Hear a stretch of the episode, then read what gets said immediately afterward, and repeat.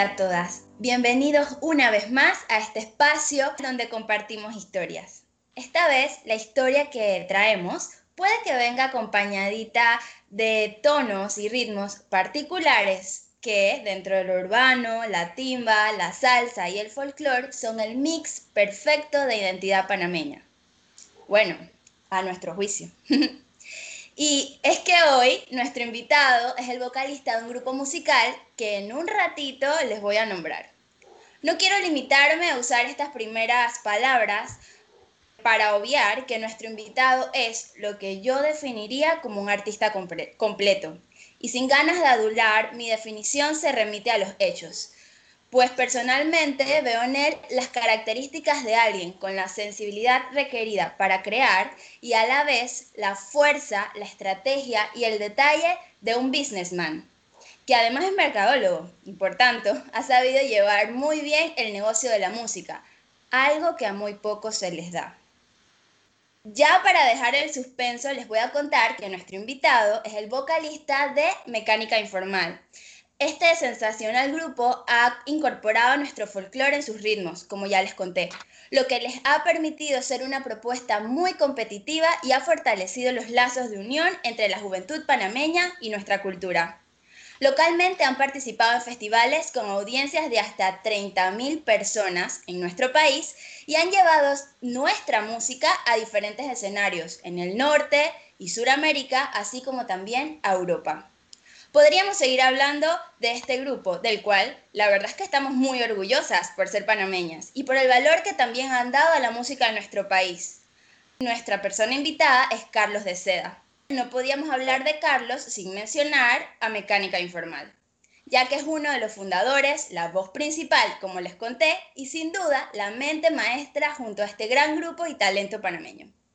Carlos de Seda lleva el ritmo de la música desde muy pequeño, ya que fue inspirado por sus padres, y con el pasar de los años llegó a la carrera de mercadeo y publicidad con énfasis en producción de video digital, que lo llevó a adquirir la experiencia necesaria para potenciar su carrera musical.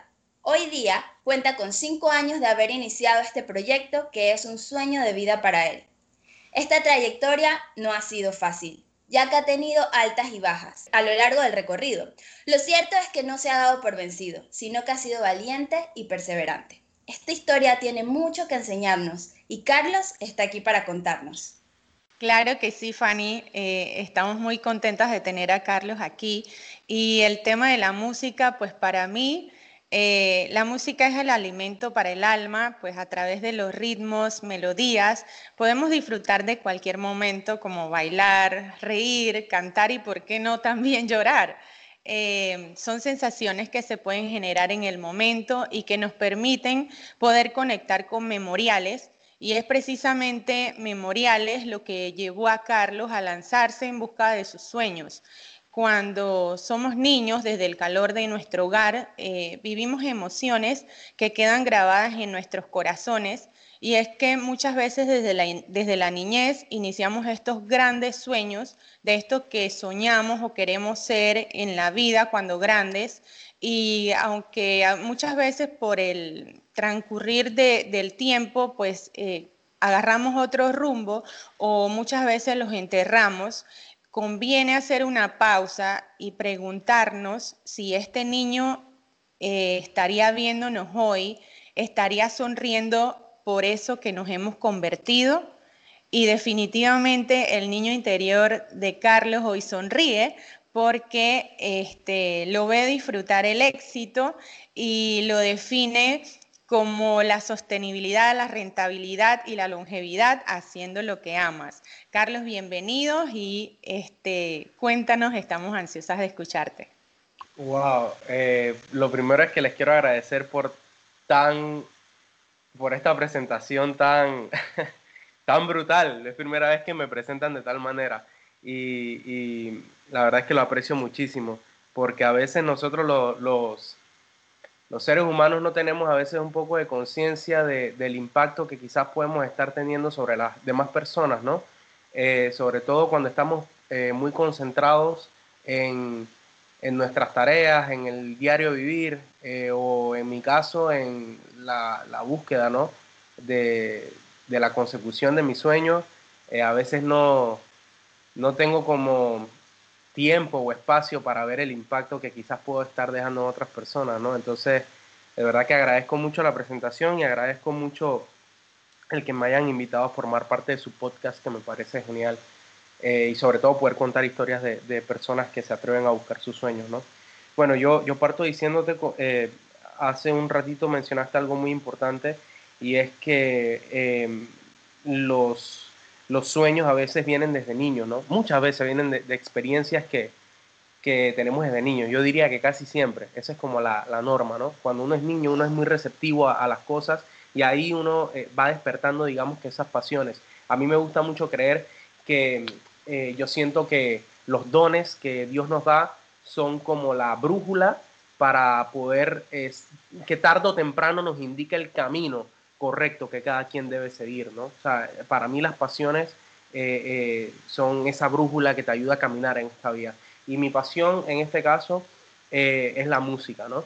Y como tú bien dices, desde muy niño yo fui influenciado por mi papá y mi mamá, toda vez que yo vengo de una familia popular panameña, una familia, cuando digo popular me refiero no a, no famoso, sino me refiero a popular de el, común panameño. El común panameño. Sí, sí, una, familia popular, una familia común, eh, en donde mi mamá viene de un pueblo en Herrera, viene de Chitré, mi papá viene de Chorrera, en ese tiempo también pues era, era un pueblo, eh, ahora han crecido bastante, eh, y yo era de, de, estos niños que creció en la ciudad y su papá y su mamá cocinaban con música, eh, mi papá era muy fiestero cuando tenía mi edad, o yo, él me tuvo a los 25 años, así que era una persona muy alegre. Mi mamá siempre ha sido un poquito más introvertida, pero mi papá siempre ha sido de fiesta, de salir a reunirse con sus amigos y tal, eh, y siempre ponía mucha música. En mi casa yo recuerdo cuando nosotros vivíamos en un apartamentito chiquito en, en Betania, frente a, al Banco Nacional y arriba lo que antes era el Chase, eh, al lado de la, de la Nissan, de, de Transísmica. Allá había un edificio que ya, está, ya no existe. Y ahí yo recuerdo que fueron mis primeras ilusiones con la música, ¿no? Mi mamá, mientras limpiaba los domingos, ponía el componente, mi papá lo ponía a todo vapor y empezaba la música a sonar. Y resulta que yo agarraba una, eh, eh, un tenedor y agarraba un rallador de papas que todavía existe en mi casa, de hecho todavía se usa. Eh, está súper viejo, pero todavía se usa y yo creo que ya pronto deberíamos dejar de usarlo para comprar uno nuevo, pero yo sí quiero guardar ese, ese rayador como un, como, como un símbolo de dónde inició mi sueño. Porque yo agarraba este rallador de papa y de, de zanahoria y de papa y yo empezaba a darle con el tenedor como si fuera una churuca y empezaba a, a pegarme a la música que estaba sonando. Como mi mamá es del interior del país, se escuchaba algo de típico, pero también se escuchaba mucha salsa. Yo recuerdo incluso este sueño, aparte del tema de la churuca, este sueño también eh, eh, nace cuando mi papá me empezó a exponer a mucha música, sobre todo la, música latina, sobre todo la salsa. Mi mamá, cuando yo estaba mucho más niño, mi mamá eh, es trabajadora social y todavía continuaba sus estudios en la universidad. Em, después de su licenciatura continuaba el posgrado y toda esta historia. Y mi mamá estudiaba frente, en, la Universidad Nacional, en Transísmica, frente al edificio donde está el Seguro Social. Donde está, creo que eso le dicen el complejo, me pueden corregir, eh, creo que le dicen el complejo. y frente a, ahí hay una facultad que creo que es la humanidades, no, no sé si es la humanidad o algo, pero creo que está ahí. La cuestión es que mi mamá estudiaba ahí y mi papá en ese momento tenía, nosotros vivíamos un cuartito súper chiquito, un apartamento súper chico, un solo cuarto, y mi papá tenía un Datsun 120Y, un carro súper viejo. Y en ese carro súper viejo, mi papá tenía un radiocassette eh, con un ecualizador. Y nosotros todos los días íbamos a todas las noches íbamos a buscar a mi mamá a, la universidad. Eh, recordar esto me da como... es que yo me, yo soy muy, pongo en el contexto, o sea, yo, me ubico, así que me imagino tú. Sí, yo soy muy emotivo, no me quiero poner a llorar tampoco, porque estas cosas... No somos emotivas, así que tú tranquilo. Lo que me tiene sorprendida es, la, cómo, cómo, recuerdas los detalles. O sea, Eso es sorprendente. Sí, sí, de hecho, en, Yo me considero que soy una persona que cuida mucho los detalles, soy muy detallista, siempre lo he sido. Y, para todo, para el trabajo, para mi vida, para todo, siempre aplico mucho los eh, cuido mucho los detalles. Y, fíjate que yo recuerdo que mi papá tenía este, este radio cassette, este, esta, esta, este ecualizador y tal, y mi papá solamente tenía un cassette. Y en ese solo cassette tenía mucha salsa de Jerry Rivera, Ismael Rivera, eh, salsa sensual, o sea, tenía, tenía como un mix de todo. Y todos los días que nosotros íbamos a buscar a mi mamá, escuchábamos el mismo cassette, una y otra y otra y otra y otra vez. Entonces estas canciones empezaron como a quedarse en mi ADN. Eh, y de ahí yo empecé a, a desarrollar como un gusto particular por la música latina. Pese a que yo tengo 34 años, pese a que en mi tiempo todavía estaba mucho el apogeo del rock en español, sobre todo en Latinoamérica, eh, pese a eso, mi gusto empezó como a inclinarse más hacia la música tropical, hacia la música latina, y eso es gracias a mi papá. Eh, posteriormente, eh, mi papá, bueno, me mete en, la, en, el IPA, en, el Instituto Panamericano, yo estudio ahí, y en el tiempo yo fui una persona que me, o sea, no, tenía la música como una pasión realmente, o sea, sí, sí tenía como los primeros vestigios, ¿no? Como que, ¿sabes? Me gustaba y, y tenía aptitudes para la música, pero yo en ese momento, quizás en mi madurez y mi infancia, yo no me visualizaba siendo un artista. Entonces de ahí experimenté muchas cosas. Jugué béisbol, jugaba, pichaba bastante bien, eh, jugué básquetbol, era tremendo armador. en realidad lo, lo único que me iba, no me iba muy bien era el fútbol, pero los deportes que eran con la mano, tipo lanzar, eh, jugar a la pelota, básquet y tal, era muy, muy, muy bueno. Eh, pero siempre tuve esto eh, durante toda mi, mi, juventud de que yo era una persona que renunciaba con facilidad a cualquier cosa cuando veía un obstáculo. ¿Y por qué yo renunciaba con facilidad? Porque yo, yo era muy introvertido, penoso, todavía lo soy, soy muy, muy, como para romper el hielo, soy muy penoso, soy muy introvertido, no me gusta sentir que alguien se burla de mí, no me gusta eh, sentir vergüenza, o sea, ese tipo de cosas, ese tipo de sensaciones que otras personas a lo mejor podrían utilizarlo como un catalizador para perseguir su sueño, a mí realmente no me gusta sentirlo. Entonces, durante toda mi vida yo renuncié al béisbol, renuncié al basquetbol, me iba a estudiar afuera, me iba a estudiar cine eh, y mi papá incluso me casi que me puse en contacto con una persona para ver si estudiaba en, Alemania. Eh, eh, ya en mi universidad y en mi época de universidad renuncié a eso. O sea, a todo yo renunciaba. Pero como me dijo una profesora a mí una vez, la música tarde o temprano llama a sus hijos. la música tarde o temprano te llama. Entonces, yo renunciaba a todo durante mi adolescencia y mi juventud. Sin embargo, la única constante que estaba ahí era la música. Aun cuando yo realmente no la ejercía, mi papá nunca me metió al conservatorio, ni mi mamá tampoco, ni de niño, ni estudiar música, nada. O sea, yo era un niño normal, de, no normal, sino el corriente de que iba a hacer deporte. ¿Me explico? Entonces, eh, sucede que cuando estoy ya en la adolescencia, entro al instituto, eh, bueno, ya entro a secundaria en el Instituto Panamericano y resulta que ahí el bachillerato de ciencias en ese momento, estoy hablando como de los 90, los 90 y, no mentira, como en como los principios de los 2000, porque yo entré a primer año, sí, yo entré a, primer año de, del IPA en el 99. Entonces, 2000, eh, 2001, como en el 2001, que ya yo estaba en tercer año, eh, hacían en el IPA esto de Science Entertainment Night, que era, le llamaban CEN. No sé por qué desapareció, que me parece magnífico porque impulsaba a, los jóvenes que tenían, digamos, alguna, alguna pasión por el arte, como que los impulsaba y le daba un espacio, ¿no? Para poder desarrollarse. Así que, bueno, lastimosamente desapareció, creo. Pero en ese momento había un concurso, había de todo, de barra, de, de participar en los bachilleratos, de coreografía, de un montón de cosas.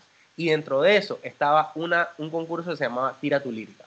Entonces, que ahora me da un poco de vergüenza en realidad hablar de eso, pero fueron, fueron mis inicios. Y yo creo que cuando uno no, no siente vergüenza del pasado es porque no ha, no ha avanzado, ¿no? Entonces, eh, resulta que em, yo empiezo a participar en, en, esto de Tira tu Lírica con un grupo de amigos. Dentro de los que estaban, te puedo mencionar gente, bueno, ustedes no los conocen, pero amigos míos, ex compañeros como Ronnie Ramos, eh, ex compañeros como Osvaldo Moss y Luis Vaso y un montón de gente que estábamos ahí. Entonces yo, el primer año, participo con Ronnie Ramos y Osvaldo Moss en como un trío, digamos, de, de, entre comillas raperos o regueceros, porque en ese tiempo yo estaba pensando en pajaritos preñados y bueno, eh, eso era como que lo, lo, que me gustaba en el momento y era como la moda. Y resulta que el primer año de participar nosotros, ¡bam!, ganamos. Eso fue como en tercer o cuarto año, no recuerdo muy bien. Yo creo que fue en tercer año, pero no me acuerdo muy bien. Resulta que ganamos. Y en ese momento yo me dije a mí mismo, esto es lo que yo quiero hacer. Yo recuerdo con mucha claridad cómo, cómo yo temblaba antes de salir al escenario, cómo las piernas me flaqueaban. Yo recuerdo la ansiedad que me producía saber que en unos momentos yo iba a salir al escenario, pero era tanta la convicción que yo tenía y era tanta la pasión por la música que yo en ese momento lo único que pensé fue salir y hacer lo que, lo, que, lo que yo estaba ya bien ensayado y lo que a mí me gustaba hacer. Yo pude haber pasado una vergüenza tremenda y pasar todo mi bachillerato siendo el hazme reír de la escuela o un ridículo total o me hubieran hecho buco bullying. O sea, esas son posibilidades que pudieron haber pasado por mi mente, como que, sabes, que me pudieron haber impedido el salir al escenario. Pero con todas esas posibilidades, yo nunca, las, nunca pasaron por mi mente y mi mente lo que hizo fue un bloqueo de todos esos pensamientos negativos y yo simplemente salí y resulta que gano. Ahí yo me empecé a dar cuenta, sin tener mucha conciencia en ese momento como adolescente, pero yo me empecé a dar cuenta que yo tenía aptitudes de liderazgo y que eran innatas en mí. Porque mis otros dos compañeros no estaban convencidos de salir. Y yo, hey, vamos, vamos, vamos, no, que vamos, vamos, que vamos a hacer lo que haga. Y di, di, di, di, y presioné tanto hasta que ellos salieron conmigo y resulta que nos ganamos la vaina. A mí yo recuerdo que incluso llegó un punto que se me olvidaba la letra y yo iba como en piloto automático y las, las palabras salían. Eh, eh, y ver el apoyo de toda la escuela en ese momento, que éramos en ese momento en secundaria, que podían haber quizás unas 600 personas en ese gimnasio probablemente. Em, fue, fue algo realmente maravilloso y ahí fue cuando yo dije, sea, yo quiero hacer música. Esto es lo que yo quiero hacer. Yo quiero ser, en ese momento yo quería ser reguecero. Yo quería cantar tipo reggae como los regueceros de ese tiempo, que el rookie, Cafú y toda esa historia. Afortunadamente no, eh, afortunadamente ese no fue mi camino. Eh, pero, eh, pero bueno, eso era lo que yo quería en el momento. Entonces en ese momento, dentro de mi inmadurez como, como joven, yo no tenía conciencia del poder que tienen las artes como herramienta de, cambio social, de comunicación y de transformación social en una, en una sociedad. Entonces, yo no tenía eso en ese momento. Yo lo que tenía era, ah, no, que a mí me gustan las niñas y las muchachitas y tal, y entonces yo quiero ser cero, dije, por la taquilla y tal, entonces voy a tener peladitas atrás de mí, pa, eso era lo que yo veía en el momento. Afortunadamente, yo eh, considero que yo tuve la, dicha, Dios, y la bendición, que Dios me dio dos padres que, han estado día con día muy preocupados por mí y siempre estuvieron ahí para darme la mejor educación, no solamente a nivel académico, sino a, nivel de valores y principios. Entonces, afortunadamente también, hasta ese momento, en el IPA, nosotros contábamos con profesores que realmente tenían una vocación de enseñar y de no solamente enseñar desde la parte, desde el punto de vista académico, sino enseñar valores, enseñar la importancia del trabajo duro, la importancia de la educación, de formarte, de ser alguien en la vida, un profesional en la vida y entre muchas otras cosas más. Entonces, en ese momento, eh, cuando yo le digo a mi papá y a mi mamá, hey, yo quiero estudiar música, porque a nosotros en el IPA, como creo que en muchas escuelas, iban a hacerte un test, la Universidad Nacional, creo que te hacía un test como de aptitudes para ver que, para qué tú eras bueno, ¿no? Y resulta que en ese momento todas mis aptitudes salían para vainas artísticas. O sea, yo, porque realmente el arte vive en mí, es, algo que es innato, es intrínseco en mí. Entonces, eh, en ese momento, yo le digo a mi papá y a mi mamá, yo quiero estudiar música. La respuesta de mi papá y mi mamá en ese momento, no los culpo porque incluso ahora eh, las artes son vistas o son dadas por, por sentado, podríamos decir, como que, eh, como que eso no es algo serio, no se ve como una profesión seria y la gente no lo se, se toma por sentado, es lo que quise decir, se, toma por sentado y, no, no lo ven como realmente eh, una fuente de trabajo y no lo ven como, como una profesión digna o una profesión seria con el cual te puedes ganar la vida. Y no es hasta ahora que, empieza a ver, imagínate, ya estamos hablando de más de 15 años de eso, no, no es hasta ahora que empiezan a ver estos términos como industrias culturales y creativas, economía naranja, de instituciones serias como el Banco Interamericano de Desarrollo, que realmente validan las artes como una fuente de ingreso eh, eh, y, de ingreso para, la, para el fisco, ¿no? Para, para el Estado, porque todo el mundo paga sus impuestos y aparte una fuente de empleo importante para el país y aparte una herramienta eh, de aporte sociocultural a nuestros países. Entonces, no es hasta 15 años, 10 años después que empiezan a salir todos estos términos y que empezamos a ver el arte como, como algo serio, como algo necesario en nuestros países. Entonces, mi mamá y mi papá en ese momento me dicen, no, que no estudies eso, que estudia, estudia mercado de publicidad, que a ti eso te gusta, que, que, que consiste un trabajo de producción, que la televisión, que burú, que pero no estudies música, agarra eso como un hobby, que no sé qué. Resulta, resulta y pasa que eh, el temor de mi papá y mi mamá era que yo no pudiera hacerme, yo no pudiera ser alguien en la vida, en la música. Y resultó ser que estudiando mercado y publicidad, por lo menos con producción de video, eh, de video digital, esperanzado a trabajar en medios de comunicación, tampoco iba a ser nadie, porque es una carrera que también es infravalorada en, muchos países. Eh, no solamente en Latinoamérica, en muchos países, incluso en otros continentes, infravalorados. Entonces, eh, yo realmente trabajaba como un burro, hacía muchísimas cosas y me pagaban una miseria. Entonces yo era infeliz porque yo, eh, porque yo sentía que estaba trabajando para el inglés, como, como decimos aquí en buen panameño, estaba trabajando para el inglés y encima no estaba ni, ni cumpliendo mi sueño y tampoco tenía plata. Entonces, o sea, también era un limpio igual. Entonces, al final esas cosas con el tiempo me empezaron a desmotivar y me empezaron a frustrar.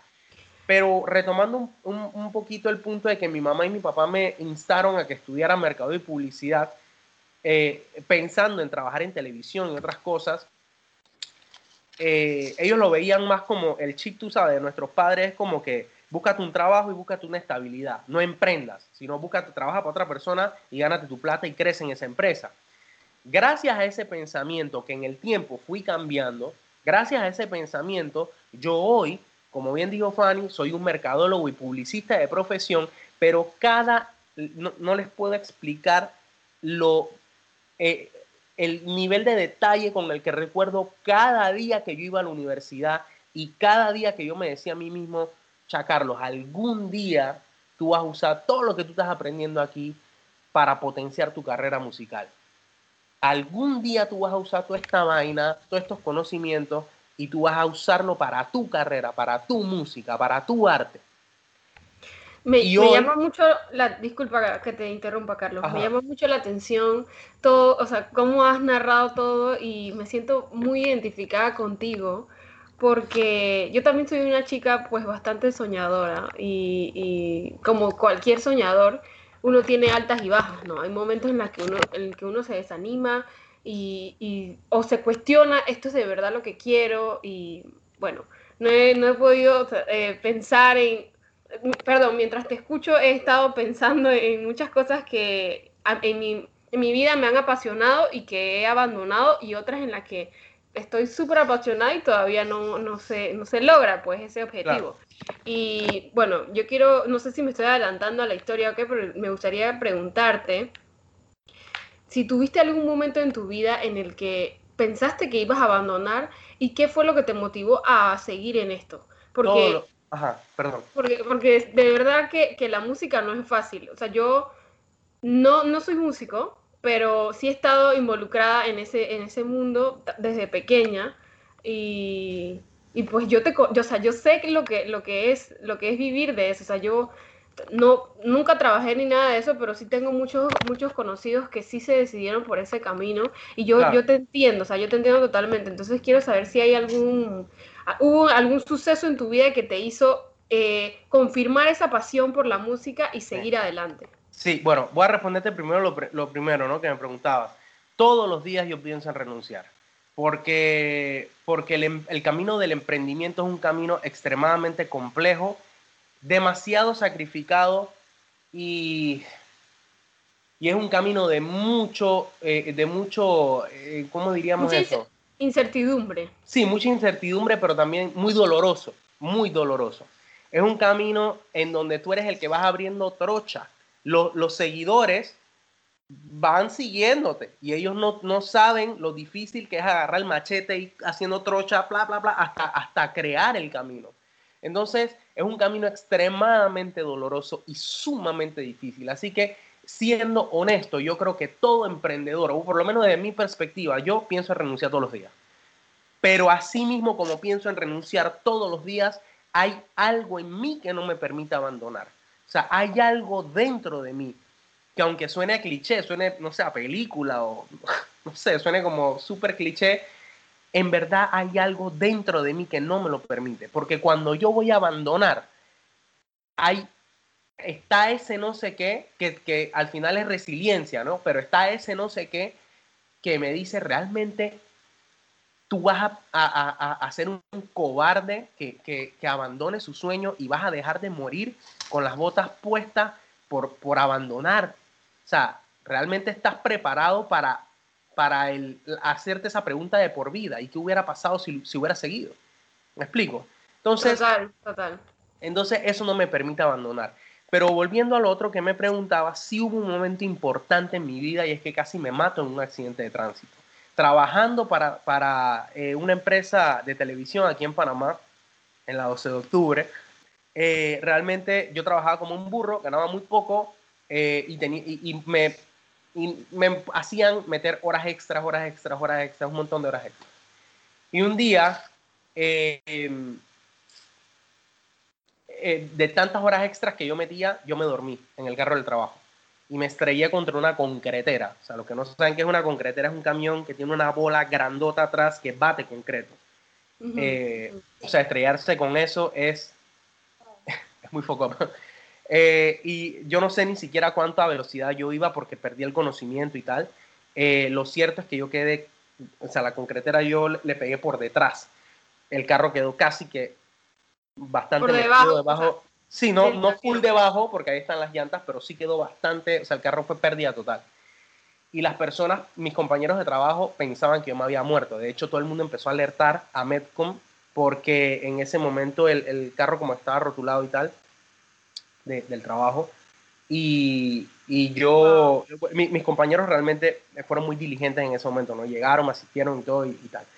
La cuestión es que en ese momento, yo, cuando yo desperté, hubo algo en mí que me dijo, o sea, ¿cuánto tiempo más vas a perder trabajando para otro? Ya tú tienes que hacer algo por ti y tienes que animarte a conseguir tu sueño porque hoy tú estás y mañana capaz que no estás. Y yo empecé a tener desde ese día temor, temor de morir sin haber logrado lo que yo creo que es mi propósito en este mundo. Yo no me aferro a la vida. Yo creo que todos estamos de paso, en un momento me voy a morir y yo, yo no me aferro a estar en esta tierra, pero me da temor morir sin haber concretado mi meta, mi propósito para lo que fui creado o incluso ni siquiera haberlo intentado. Porque está bien, si lo estoy intentando, estoy luchando y me tocó morir, bueno, ni modo, lo intenté. Me explico, pero no intentarlo, vivir por vivir y no vivir con un propósito claro en este mundo, ese es mi mayor temor. Entonces, cuando yo me estrello eh, trabajando, eh, ahí fue cuando, ese momento, ¿no? Que, fue como un, renacer para mí. ¿Y eh, por qué fue un renacer para mí? porque muchos compañeros de ese momento y muchas personas, compañeros de trabajo, de U, de, vida, de, amigos de la infancia y tal, mucha gente eh, me preguntaba de manera como, como en tono de, de burla o de cizaña o de querer tocar esa llaga, esa herida, me preguntaba, hey, entonces, ¿y la música? ¿Y la música qué sopa con la música? ¿Y la música? ¿Y entonces qué sopa como a la música? O sea, porque en ese momento yo no estaba haciendo nada. Y, como porque la gente no confía en que uno va a lograr eso. Exactamente. Entonces, como yo no estaba haciendo nada, yo hasta cierto punto era como un poco el hazme reír de varios y era como, me veían como el loquito, pues, ¿me entiendes? Como, como, ah, este pelito está loco, él dice que él canta, él dice que él es músico, ah, entonces me tomaban, era para el relajo, y todo el mundo, oh, Feofi, la música, porque yo hablaba con mucha pasión y convicción de que yo un día iba a ser artista. Te entiendo totalmente, y estaba en tus zapatos, también se han burlado de mí. Sí, no, yo, y, y, yo creo que todos los, todos los artistas, y no solo los artistas, los que tenemos un sueño, pasamos por eso. De hecho, voy a hacer un paréntesis súper corto para decirte algo que, yo creo, que yo pienso. Yo creo que, eh, eh, a ver, según la ciencia, todavía se está viendo si la existencia de Jesús eh, se puede comprobar o no. Yo creo, yo mi convicción es que para que tantos años después, dos mil años y pico después, nosotros todavía estamos hablando de un tal Jesús que vino a la tierra, yo creo que tiene que haber existido, ¿verdad? Pero como te lo pintan en la Biblia, Jesús fue un emprendedor. Jesús fue una persona que vino con una convicción, y te estoy hablando no como cristiano, ni como desde la perspectiva religiosa, o simplemente de mi percepción desde, desde el, punto de vista de un emprendedor.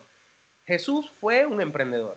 Jesús fue un man que dijo, hey, cha, tengo este sueño, yo creo que el mundo puede ser mejor de tal o cual manera, yo creo que tenemos que actuar de esta forma, y el man se fue ganando adeptos como se fue ganando enemigos por su convicción. Entonces, si partimos de la premisa de que en teoría el man, que es el hijo del man, me explico, el, hijo del, el hijo del man eh, eh, eh, fue criticado por sus convicciones, fue, se, burlaron de él, pagó el precio más alto que es con su vida, sacrificó su propia vida su salud, sacrificó todo por sus convicciones, yo creo que al final del camino eso te habla de dos mil años atrás, te habla de que la naturaleza del emprendedor es esa, que la gente en su zona de confort no crea en la visión del emprendedor. Me explico. Entonces, en su zona de confort, la, humanidad o la sociedad que le gusta estar estable, conforme y que no le gusta eh, eh, eh, asumir riesgos, ve a los emprendedores como unos locos como unos tipos, unos tipos que no, unos inadaptados, me explico. Entonces, en ese sentido, eh, yo creo que, todos pasamos por, por eso. Y yo creo, después en el tiempo, eso empezó a ser mi, mi, como, mi, como mi gasolina. ¿Por qué? Porque cuando con el tiempo yo empecé a hacer cosas, y empecé a hacer cosas, y empecé a hacer cosas, más que todo con mecánica. Cuando yo empecé a hacer vainas de verdad con mecánica, que mecánica empezó a crecer, la gente y que chuzo, hermano, hey, buena vaina, buena música. Sí, Todos sí, que, se burlan de mí. La verdad, yo recuerdo un concierto, o sea, la primera vez que los escuché fue un concierto en el Ateneo en la Ciudad del Saber. No sé cuándo fue. pero, probablemente. No sé, no sé, pero yo, o sea, habían varias varias, varias bandas. Yo fui específicamente por una porque soy fan. No la voy a decir porque voy a quedar como una fan loca aquí. ¿Entre nos o señor eh, No voy a decir. Nos, oye, entre nos. que, oye, pero, bueno, señor Luke también me gusta, pero es entre nos. Saludos, chicos. Bueno, whatever. La cosa es que eh, a mí me llamó mucho la atención cómo, cómo estaba el público escuchando estas bandas que a mí me parece que Señor Loop, Señor Loop es una banda brutal, o sea, Señor Loop donde va aprende. Claro. Y, y estaba la gente tranquila, o sea, cantando y todas las canciones de, Señor Loop y, gozándole, no sé qué, igual con Entre Nos y así, todo súper cool. Pero cuando ustedes cantaron, o sea, todo el, el Ateneo se paró y empezaron a bailar, la gente se fue a la tarima y yo estaba que, bro, ¿y quiénes son esta gente? O sea, ¿qué es esto? ahí fue la, primera vez que yo los escuché, la verdad me gustó mucho y, y bueno, contentísima de que, de que puedan seguir creciendo y, después de ese día, ahora sí, sí los escucho, pero de verdad que es ahora, sí vas a ir por, ahora sí vas a ir por nosotros. Por mecánica. ahora sí es por ustedes. No, no más por entre nosotros. un, abrazo a Pipe y a, y a, Robert, que son tremendos músicos, y a Duque también, baterista también de, de entre nosotros, tremendos músicos. Hay que invitarlos a escuchar nuestro podcast también. Oye, por favor. Por favor, Mira, y déjame, déjame hacer un pequeño paréntesis como para, bueno, no paréntesis, no, cierro paréntesis con el tema de lo de Jesús y el emprendimiento, pero para responderte un poco esto, ¿no? Posteriormente en el tiempo, todas esas personas que durante tanto tiempo me veían haciendo nada, porque incluso yo sabía que quería la música, pero yo me fui por otros caminos. Yo fui a estudiar a Chile, animación 3D, fui a trabajar en un barco por Europa como productor audiovisual, pero yo creo que todo eso, todos esos trabajos y todas esas experiencias que yo tuve fueron las experiencias que yo necesitaba para poder prepararme, para poder asumir el reto de liderar una banda de nueve pelados, eh, em, nueve pelados que son muy buenos artistas, eh, pero que eh, no tenían, digamos que esa, esa visión de la música como un negocio. Ahora la tienen y ahora hemos crecido bastante. Pero cuando tú haces música y arte sin tener una estrategia clara, una visión correcta hacia dónde hay que ir y una, una estructura de negocio, difícilmente tú logras hacer que esto sea sostenible y rentable. ¿Me explico? Y si no es sostenible y no es rentable, a la larga perece porque nadie puede sostenerse por sí mismo tanto tiempo haciendo música, música, música por amor al arte porque al final hay que comer. Entonces el reto era buscar que nuestra música generara plata para la banda y para cada uno de sus integrantes. Y somos un barranco, somos nueve. Entonces, eh, eh, eh, todos estos caminos que yo empecé a recorrer aportaban a que la gente se burlara de mí, porque la gente decía, ay, la música, ¿y qué sopa con la música? Como, como ya les dije anteriormente, cuando yo empecé a hacer, cuando yo empecé a hacer mecánica con mis compañeros, no les puedo explicar gente de mi colegio que me hacía bullying, o gente con la que yo no me llevaba bien, gente que, que, que, que simplemente éramos como el agua de aceite. Hermano, qué orgullo, tú eres un mandelipa, hey hermano, buena vaina, cha, qué bueno verte, y no sé qué, y ahora son los más orgullosos y los manes más, más, más, eh, eh, eh, que se alegran más por mi talento, ¿no? Toda la gente que me preguntaba, dije, cha, y la música, que eso para, ahora dije, hey, cha, buena vaina, hermano, cha, y está creciendo, no sé qué, dale para adelante, sigue así. Entonces, ¿Qué pasa? Todas esas experiencias que yo agarré mm, son las que hoy me sirven para poder aplicar todos esos conocimientos para hacer que mecánica cada paso que dé sea no un paso en falso, sino que sea un paso eh, con un objetivo claro para poder conseguir el objetivo mayor, que es el posicionamiento de marca eh, en el mercado. ¿no? Eh, bueno, sigo, me ibas a preguntar algo, Juan. Yo quería de repente con, ampliar un poquito eso de, que María comentaba de, lo que es ver a mecánica y verte a ti con mecánica en stage. Yo he tenido la oportunidad de, verte en de verlos en distintas ocasiones. Em, cuando iniciamos eh, la introducción comentamos que estuviste ante un magno público, yo estuve esa vez.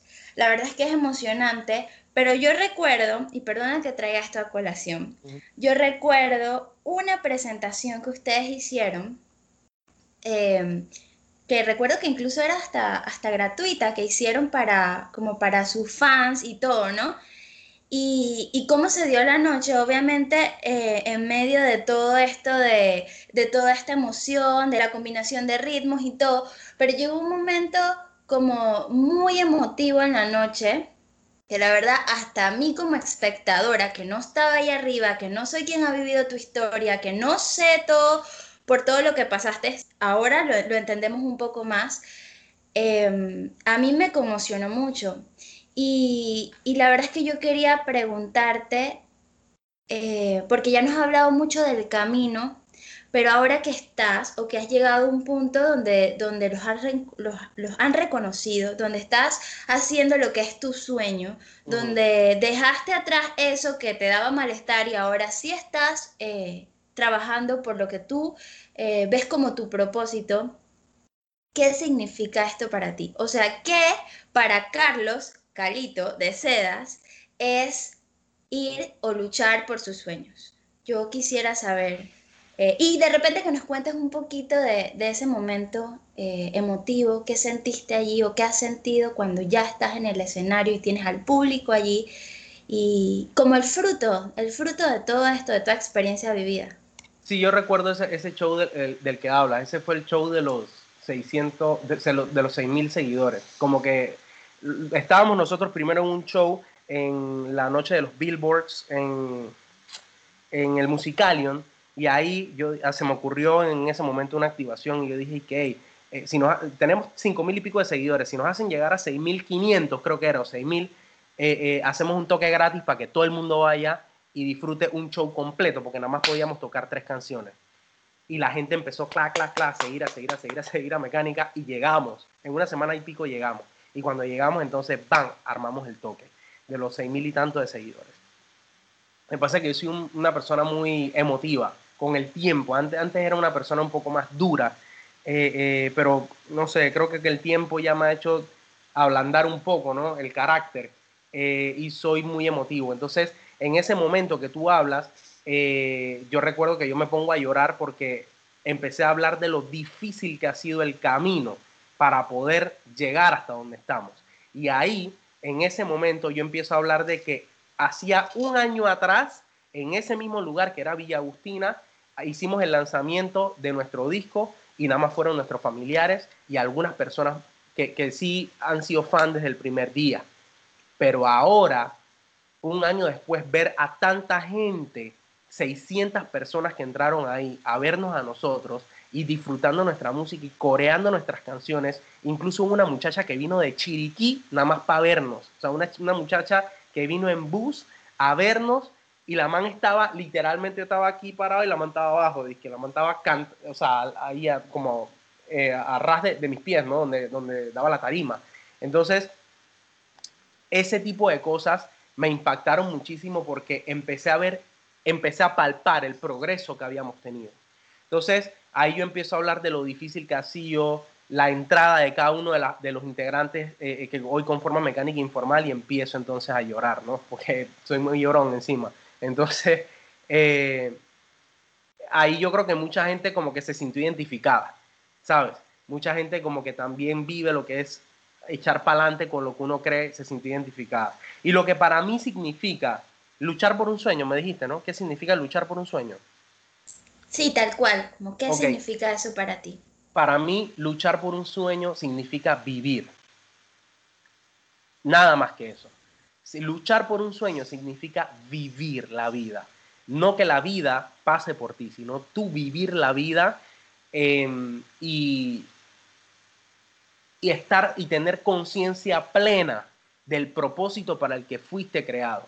De hecho, porque yo sé que, bueno, ya tenemos bastantitos minutos hablando, eh, eh, y no me quiero extender mucho, yo hablo mucho también, no me quiero, no quiero extenderme por, ustedes, ¿no? Pero em, hay algo, o sea, este sueño empieza desde que yo era un niño en ese cuartito en, en, en Transísmica, porque yo recuerdo incluso con lujo de detalles, yo recuerdo cuando yo en las noches me acostaba en mi cama, porque vivíamos, era un cuarto de dos, de era un, un apartamento, perdón, de dos cuartos. La primera parte era la sala y la cocina y la otra era donde vivía, donde dormíamos, perdón, mi papá y mi mamá en su cama y yo en mi cama del otro lado. O sea, era un cuarto súper pequeño y humilde.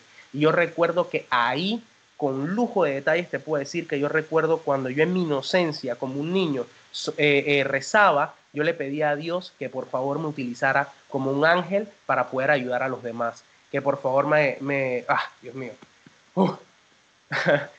que, que por favor me ayudara, que, que, por favor me utilizara, que yo quería ser eh, un, soldado de él, un, un ángel y que yo quería ayudar a las personas.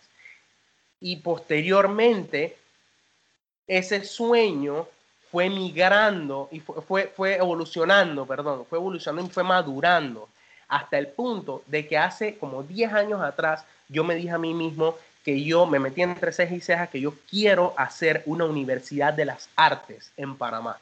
Una universidad eh, como un primero, o sea, un colegio universidad, o sea, una, una estructura que funcione desde primaria, secundaria hasta la universidad, eh, que sea para desarrollar Em, emprendedores creativos y culturales de nuestro país eh, y, tratar de que eso sea gratuito y de fácil acceso para todos los panameños, específicamente para las personas eh, con menos recursos. Em, y mucha gente me pregunta o piensa que yo, que, mi sueño es ser un cantante. Eh, o, triunfar con mecánica informal, pero en realidad mi sueño es poder hacer que otros tengan las herramientas y, mejores oportunidades de las que yo tuve para superarme. Y que con eso el país se supere y, tengamos una mejor sociedad y un mejor país en el tiempo. Y ese, ese es el legado que yo quiero dejar. Eh, ser recordado por eso y no por el frontman de mecánica, sino ser recordado por el man que aportó algo a las futuras generaciones, ¿no? Eh, eh, bueno. qué bonito, Carlos, qué bonito. La verdad es que, que nos encanta que, que te emociones cuando hablas de este sueño. Y yo te he estado escuchando muy detalladamente. Yo veo que esto es un tema, eh, una vida de sacrificio, eh, una vida de perseverar, porque a la final es este, eh, llegar a esa meta y a veces esa meta es, un, es un poco difícil y en ese día a día tal vez esos pequeños pasos que, que das o incluso retrocesos te llevan a que a, estos pensamientos que, que tal vez eh, pueden ser contradictorios con esta meta que tienes y decaes con el ánimo y con las circunstancias o las situaciones que se van enfrentando en el camino que no salen como uno verdaderamente las planea. Eh, pero por ahí yo leí algo así, no, no recuerdo si leía o lo escuché, que realmente las personas tenemos que rodearnos de otros que nos inspiren o, seguir a estos que, nos inspiren, porque eso es como, como ese empuje que vamos a tener eh, ante estas situaciones adversas, ¿no? Entonces yo quería preguntarte es, pues, este, si tú eh, o sea, de quién, quién te ha inspirado a ti, qué hecho importante recuerdas en este caminar, eh, si tienes un nombre así específico y bueno, esta persona por este hecho en particular. Sí, hay, mira, a nivel de familia hay tres personas que me han inspirado muchísimo. Mi papá, por, porque mi papá representa lo que es el trabajo duro y la responsabilidad. Eh, gracias a él, a, mi familia nunca le faltó nada, ¿no? O sea, siempre fue un tipo extremadamente trabajador, así que de él aprendí el valor del trabajo duro. A mi mamá, por el temple y el carácter que hay que tener, eh, tampoco es que mi mamá es un, un, ogro, ¿no? Porque no lo es, al contrario, es una tremenda persona, pero sí es una mujer de mucho temple para poder luchar por sus sueños, porque incluso mi mamá por muchos años eh, batalló con un salario súper bajo pero batalló y hasta el sol de hoy sigue batallando por lo que ella cree que es el trabajo social. mamá es trabajadora social, o sea que también su corazón late para servir a los demás. Y, ella tuvo la oportunidad de muy joven de entrar al, sector privado y de ganar mucha más plata de lo que probablemente ganó por el resto eh, eh, todos sus años de, de, carrera y lo que probablemente lo que gana ahora, pero ella abandonó eso por seguir su sueño. Y para eso hay que tener mucho temple y carácter y resiliencia. Mi tío Leonardo, mi tío Rey, que es, eh, eh, él es el vivo ejemplo de la importancia de la educación. Es un tipo que todavía sus casi 60 años ya nunca para de estudiar. De hecho es eh, director de un, centro universitario en Azuero, que es de, la parte de de una extensión de la Universidad Nacional y, esta, y, él se preocupa también por la educación y, ve en la educación la solución a todos nuestros problemas y ha buscado la manera de él, a través de él, llevar la educación a la península de Azuero, ¿no? Una educación de primera, una educación digna a nivel universitario. Así que estas tres personas, dentro del entorno familiar, a nivel de artista, Rubén Blades. Yo creo que yo creo que como tú no mencionaste antes, yo siempre he creído de que uno tiene que mirarse en el espejo de aquellos a quienes admira. Yo no pretendo ni quiero ser el próximo Rubén Blades, para nada, porque como Rubén, nadie, él es único, pero sí me veo reflejado en él porque él ha pasado por todo el camino y muchas cosas de las que yo quiero pasar. Yo no quiero emular ni, repetir lo que él hizo, yo quiero hacer mi camino, yo quiero ser el Carlitos de Sedas de mi generación el, único Carlos Seas de mi generación, pero sí me veo reflejado en él. Es una inspiración para mí, 100% todo lo que dice, lo que habla. Eh, o sea, hay cosas en las que evidentemente no estoy de acuerdo y otras que sí, pero casi todo lo que habla realmente es algo que es inspirador, indistintamente esté de acuerdo o no con su opinión, eh, lo que ha hecho como carrera, eh, em, la importancia del pensamiento crítico, porque toda su obra musical básicamente nos insta a pensar y para pensar hay que desarrollar mucho pensamiento crítico y capacidad de análisis. Entonces, todo lo que él ha hecho en su obra, en su trabajo, para mí es una inspiración, la principal inspiración a nivel artística. Eh, luego, otras personas como Roberto Durán, que simbolizan eh, el calor humano y, lo que es ser humilde, campechano, y lo que es no permitir que, el, ego sea mucho más grande que, nuestra humanidad, ¿no? Eh, y, y que nuestro calor como seres humanos. Así que te podría decir esos nombres así como puntuales que, realmente representan una inspiración para mí. Hemos hablado, hemos conversado mucho, se nos ha pasado el tiempo y ni nos hemos dado cuenta. La verdad es que yo sé que puedo hablar por mí, pero también sé que puedo hablar por mis compañeras. Estamos muy emocionadas y ha sido muy emotivo este, esta conversación, este espacio, este episodio. Nos has inspirado mucho, Carlos, la verdad. Gracias.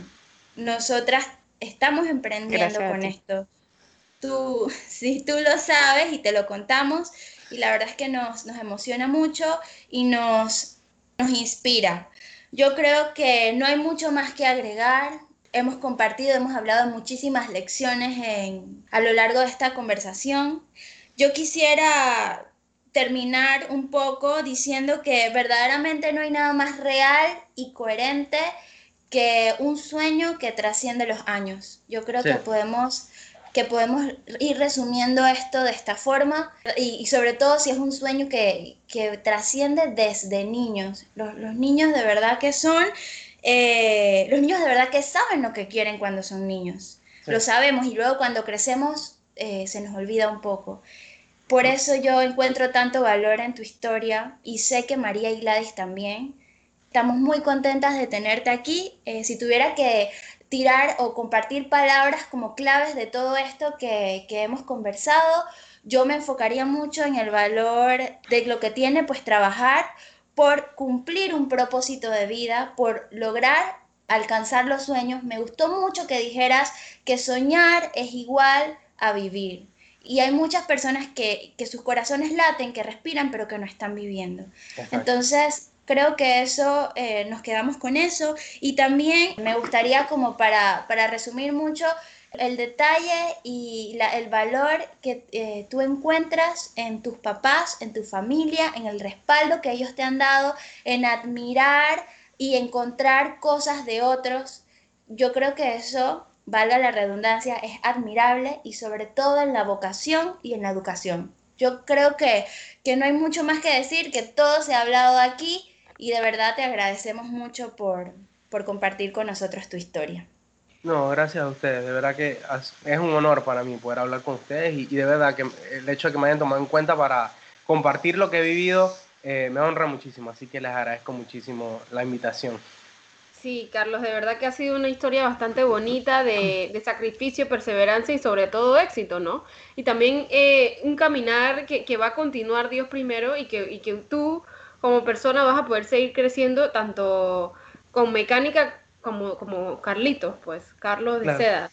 Entonces, de verdad que, estamos muy contentas por, por, estar aquí contigo, porque hayas aceptado participar. Queremos recordarles a las personas que nos escuchan que pueden seguir a, Carlitos, a Carlito de Sedas, perdón, eh, en Instagram como Carlito rayita abajo de Sedas y Mecánica rayita abajo informal, Mecánica con K. También lo pueden seguir en Facebook y Twitter como Carlos de Sedas y en su canal de YouTube como Mecánica Informal. A nosotros nos pueden seguir en Instagram y Facebook como De Tu Historia Aprendo y recuerden visitar nuestra página web www.detuhistoriaaprendo.com. Y bueno, sin más que decir, Carlos, muchísimas gracias, ha sido un honor. Excelente episodio. Gracias a ustedes y, de verdad que el honor es todo mío. Una última cosita que, quisiera nada más agregar antes de, despedirme. Fanny, tú hablaste de trascender Em, yo en el tiempo he he descubierto que, por ejemplo, muchas veces nosotros desde niños se nos habla acerca de la vida eterna, de, de, de, arrepentirnos de nuestros pecados y tal, y llegar a la vida eterna y toda esta historia que, que se nos inculca desde niños. Sin embargo, en el caminar de mi vida, yo he buscado una interpretación quizás un poquito distinta para la vida eterna. Y yo creo que la vida eterna se logra a través de los sueños, a través de la consecución de los sueños. Solamente aquellas personas, si tú buscas históricamente en la historia de la humanidad, solamente aquellas personas que han tenido el valor de luchar por sus sueños y concretarlos y morir concretando sus sueños, son esas personas las que viven en el colectivo, en la, en la memoria colectiva de la humanidad o de la sociedad en donde, en donde eh, eh, estén en ese momento. Y es ahí cuando una persona realmente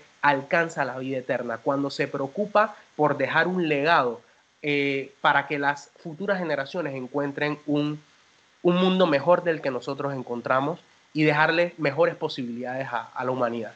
ese, ese, yo diría que es como mi, la conclusión, ¿no? De, desde mi perspectiva, ¿no?